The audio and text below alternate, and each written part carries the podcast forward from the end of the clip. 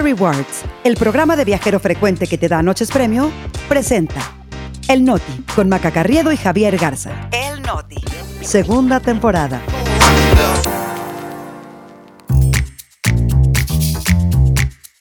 Es viernes 16 de febrero, yo soy Javier Garza. Yo soy Maca Carriedo, este es el Noti. Y nosotros aquí estamos. Choferes paralizan carreteras para pedir seguridad. Trump ya tiene fecha para ser enjuiciado. Mandamos a LB a dos dictadores de América Latina. El Noti, con Maca Carriedo y Javier Garza. Noticias para llevar. Rápido, al grano y divertido. Segunda temporada. El Noti. Aquí estamos.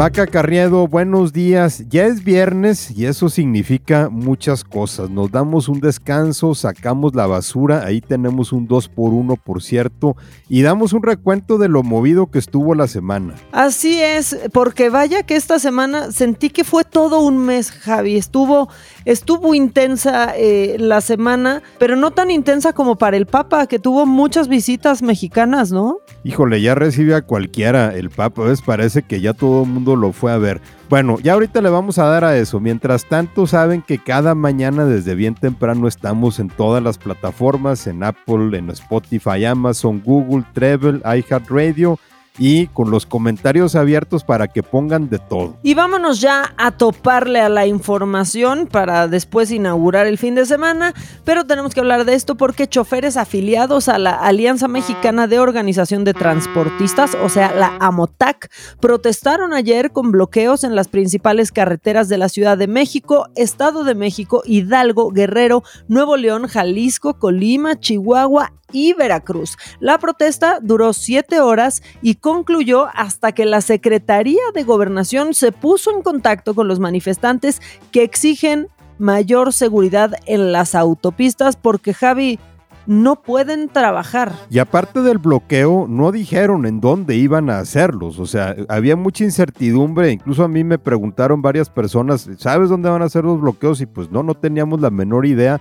Y desde las 8 de la mañana, más de 20 carreteras en todo el país quedaron bloqueadas. Algunos puntos cruciales para el transporte de mercancía, como la México-Puebla, la México-Cuernavaca, la México-Querétaro, la Puebla-Veracruz y la autopista del Sol. Y hay que decir que fue hasta las, pues pasaditas las 3 de la tarde cuando se levanta el bloqueo, después de que Crescencio Cabrera, dirigente de la MOTAC, dijo que habían recibido por escrito una serie de respuestas de la Secretaría de Gobernación a sus demandas que ya lo habían hecho saber, ¿no? Es principalmente la seguridad, ¿no? Que, que, se cuide a los transportistas para que no sean asaltados, para que no sean extorsionados. Y sobre esta exigencia principal, Gobernación dijo que reforzarían las vigilancia con unas 2.000 patrullas y 620 agentes más de la Guardia Nacional y que en julio entrarán otros 800, porque hasta entonces pues según gobernación porque todavía no terminan de ser capacitados. Gobernación también se comprometió pues a reforzar las inspecciones en carreteras,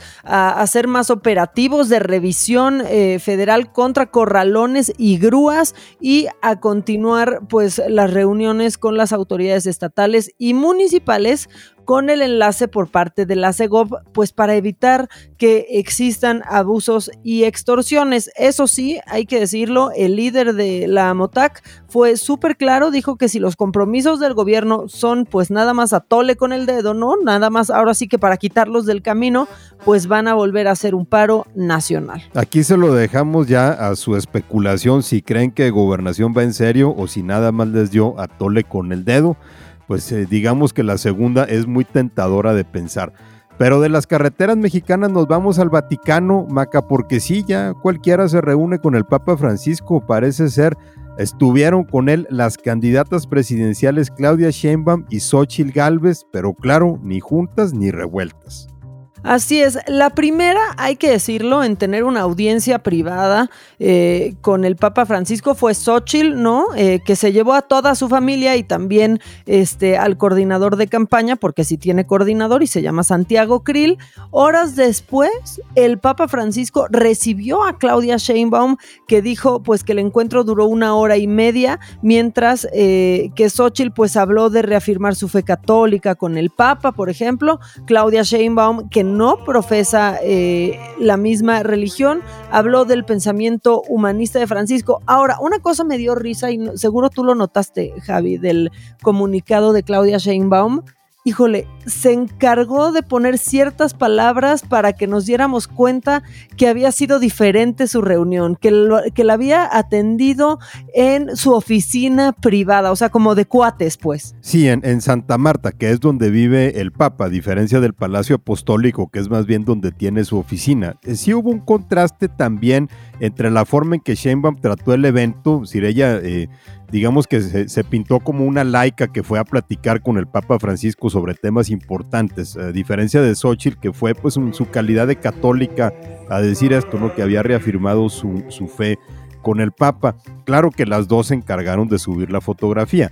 Se supo que Sheinbaum organizó el viaje de última hora, lo que no sabemos es si ella consiguió la cita con el Papa después de saber que su rival lo iba a ver, o sea, para no quedarse atrás, o si el Vaticano, para no aparecer como tomando partido, pues le mandó de decir que les callara, ¿no? Después de darle la cita a Xochitl Galvez. Sheinbaum dijo que la visita la facilitaron los hermanos Héctor y Mauricio Sulaimán, que son reconocidos empresarios del deporte. Y yo creo que el Papa, Javi, va a acabar tan harto de las elecciones en México como nosotros, ¿no? Que hacía ahí también Miguel Torruco, ¿no? Eh, que pues ahí está bien fácil como hilarlo, ¿no? Con los Sulaimán, que, que logró esto, regalándole pues un cuadro de Miguel Hidalgo, porque él va por la Miguel Hidalgo. o sea, el, el Santo Padre, yo quiero saber qué dijo cuando todos se fueron.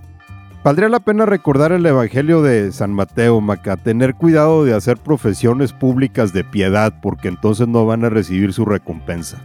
Así es. Y ya que estamos nosotros pues con estos eh, temas de la jerarquía católica, eh, les tenemos más detalles sobre la Pax Narca que obispos de guerreros intentaron entablar con líderes criminales de ese estado y pues del por qué no prosperó. Porque de acuerdo con el eh, diario El País, en enero un grupo de religiosos se propusieron funcionar como intermediarios entre los tlacos, los ardillos y la familia michoacana organizaciones que pues controlan los negocios ilegales y que extorsionan desde transportistas hasta vendedores de pollo y huevo, Javi. Fue un sacerdote de Chilpancingo, el padre Filiberto Vázquez, que facilitó el contacto entre Onésimo Marquina, alias Necho, que es el jefe de los Tlacos, y Celso Ortega, que es el líder de los Ardillos, y el, el, diario El País dice que ambos llegaron a una tregua, pero luego se complicaron las cosas. Lo que dicen es que cuando los líderes de la familia michoacana y el líder de los tlacos pues comenzaron a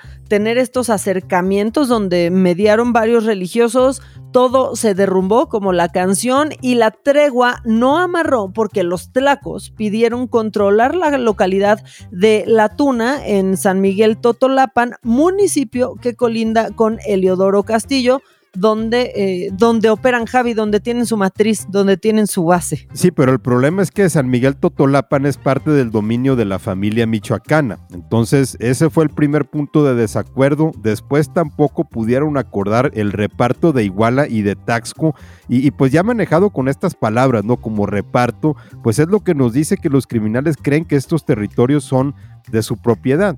Finalmente los sacerdotes se dieron cuenta que no llegarían a un acuerdo, entonces nada más les pidieron dos cosas, que no toquen a la población civil y que las extorsiones tengan un límite, o sea, que se porten mal, pero no tan mal. Y en todo este desastre, eh, Javi, pues no sé qué pienses tú, pero pues queda demostrada la completa ausencia del Estado, ¿no? O sea, pareciera que no tiene control ni del territorio, aunque el presidente López Obrador, pues pareciera que lo ve de, otra manera porque considero positivo, o sea, no, sé en qué mundo esto podría ser positivo, en qué país, él considera positivo que los obispos de Guerrero hayan buscado un acuerdo con el crimen organizado para buscar una tregua, ¿no?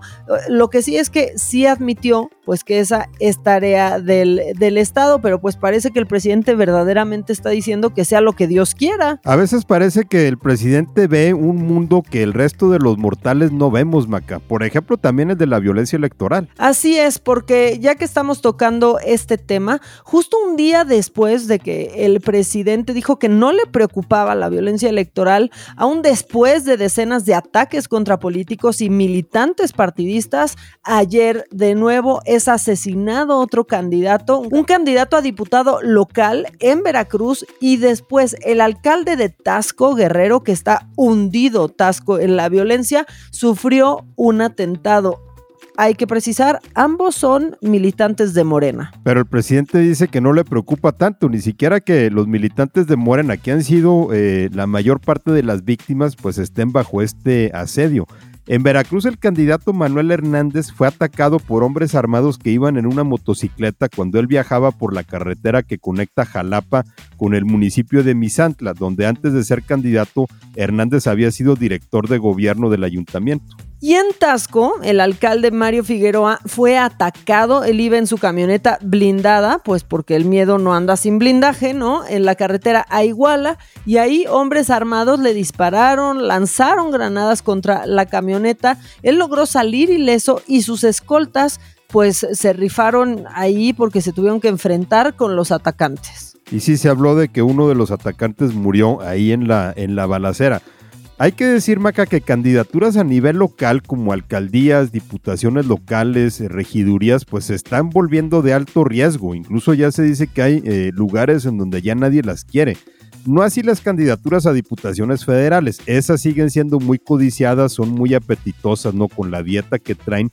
Y ayer Morena dio a conocer a los que van en los 300 distritos a la elección de junio y son todos un total descaro. Algunos eh, nombres nos resultaron familiares y eso es literal, súper familiares, como en Puebla, donde entre los candidatos pues van Ignacio Mier Bañuelos, hijo de Nacho Mier, el actual coordinador de los diputados de Morena, Tony Gali eh, López, hijo del exgobernador panista Antonio Gali, eh, y Rosario Orozco. ¿Quién es Rosario Orozco? Viuda del fallecido gobernador Miguel Barbosa. Otra cochinada, la sacaron como a las 3 de la mañana y sin opciones para ponerles eh, mensaje, Javi, porque pues ya saben que se la volaron.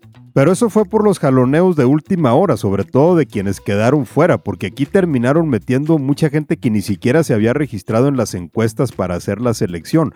También hay críos que vienen de otros establos como Luis Miranda Barrera, hijo de Luis Miranda, quien fue uno de los hombres más cercanos a Enrique Peña Nieto, y Roberto Albores Gleason, hijo del exgobernador priista de Chiapas, Roberto Albores Guillén, que no se cansó de perseguir zapatistas como cuando gobernó el estado allá en los noventas. Y también en las listas están Tei eh, Mollinedo. ¿Ella quién es? Sobrina de Nicolás Mollinedo, el famoso Nico. ¿Se acuerdan? Conocidísimo por ser el chofer de López Obrador y porque su nombre salió en los reportajes sobre presuntos nexos eh, entre pues el presidente y el cártel de Sinaloa. Está también Jesús Alfonso Montaño, primo hermano del gobernador eh, de Sonora, muy Muñoz, esa es una belleza, Javi. Está muy Muñoz, el exportero del América. Todo queda en familia o entre los consentidos también. Hay otros que revivieron, como Clara Luz Flores, que perdió la gubernatura de Nuevo León. Eh, se cayó su candidatura por sus vínculos con la secta sexual de Nexium. También Jaime Humberto Lastra, exfiscal de Tabasco, y Dolores Pardierna, que perdió la alcaldía de la Cuauhtémoc hace tres años. Es así, o sea, de verdad ahí sí no tienen madre, Javi, de ponernos este a esta madrota y que aparte, aparte también, pues no creo que Morena hayan estado muy felices porque pues fue la que le dio paso a Sandra Cuevas en, en la Cuauhtémoc. Ahora, para el Senado ahí se va a poner durísimo porque hay un rumor cada vez más fuerte en donde dicen que están incluidos en la lista, pues Alfredo del Mazo, exgobernador del Estado de México, y Eugenio Hernández Flores de Tamaulipas, Javi. Eugenio Hernández Flores, que pues ya está en la cárcel pisó. Sí, por vínculos con, con, el crimen organizado. Se dice que él iría por el verde, pero así se cierra el círculo ya, ¿no, Maca? O sea, Morena simplemente se convierte en un nuevo PRI. Y ahora nos vamos a Estados Unidos porque después de especulaciones sobre cuál de los cuatro juicios penales que enfrenta el expresidente Donald Trump iba a empezar primero, ya tenemos ganador y se trata del más morboso de todos. Es el proceso que lo acusa de haber sobornado a una actriz porno para que ocultara que tuvieran relaciones. Este caso lo está llevando una corte del estado de Nueva York y si hay que precisar porque como distintas cortes en distintos estados llevan casos en contra de Trump, bueno, este es en Nueva York y ayer el juez Juan Merchan pues puso el 25 de marzo como la fecha para iniciar el juicio que pues va a ser el primer proceso criminal contra un expresidente en Estados Unidos en la historia de ese país. Bueno, por lo menos Trump ya hizo historia. Y este caso es porque el fiscal de distrito de Manhattan, Alvin Bragg, acusa a Trump de haber falsificado registros contables de sus empresas para ocultar el pago de 130 mil dólares a Stormy Daniels durante la campaña de 2016 para comprar el silencio de la actriz porno sobre una relación sexual que habían tenido años atrás. Se suponía que el primer juicio eh, en empezar iba a ser el que lo acusa de intentar un fraude electoral para pues mantenerse como presidente en 2020. No estaba programado para el 4 de marzo, pero en las,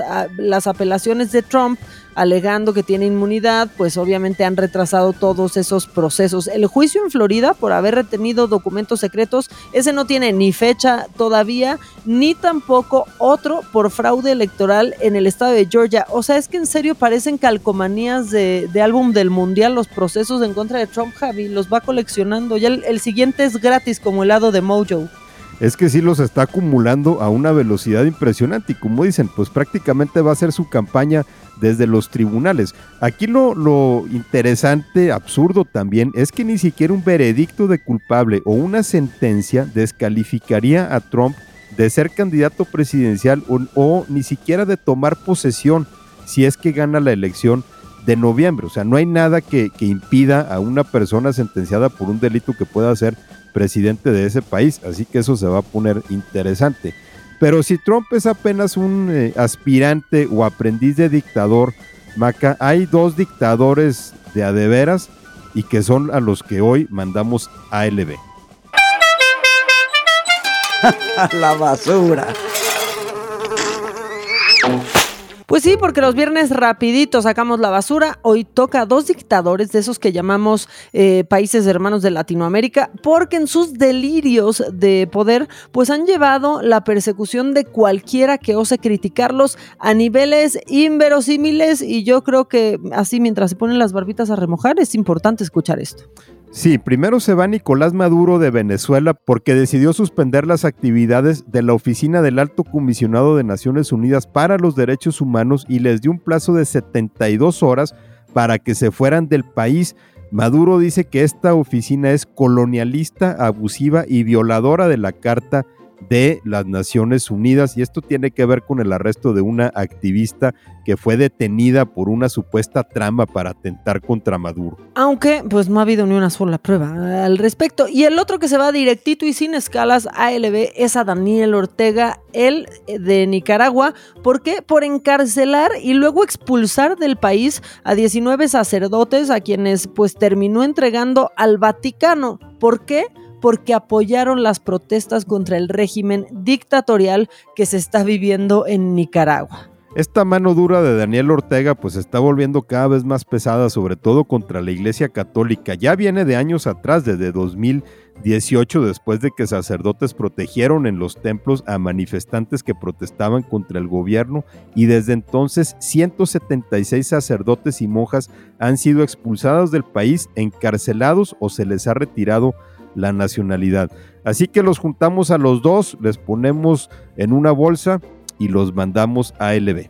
Hay que dejarla medio abierta porque como que tengo ganas también de mandar a Bukele porque no nos dijo cuánto le pagó a Luisito Comunica y a Luisito también, este, por lo que hicieron en estas cárceles, ¿no, Javi? Sí, ese reportaje que es eh, pues una pieza de propaganda, realmente hay que decirlo, ¿no? La forma en que Luisito Comunica hace la apología de todas las violaciones a los derechos humanos que realiza Bukele en esas megacárceles salvadoreñas, pero eso lo tendremos que dejar para otra ocasión, Maca, porque ya nos tenemos que ir al fin de semana.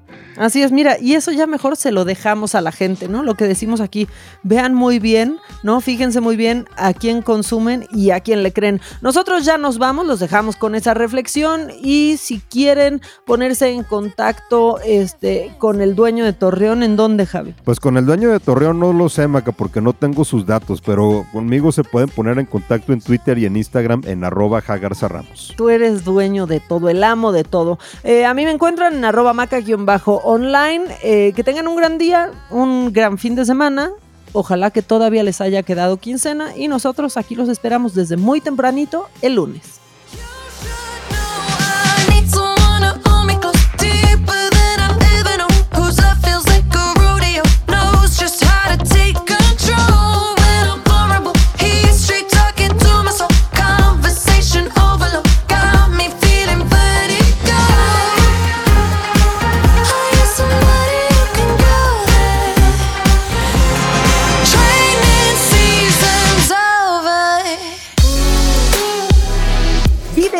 Exclusivas en eventos, conciertos, obras de teatro y más, gracias a Fiesta Rewards Invita. Fiesta Rewards presentó El Noti con Maca Carriedo y Javier Garza. Noticias para llevar. Segunda temporada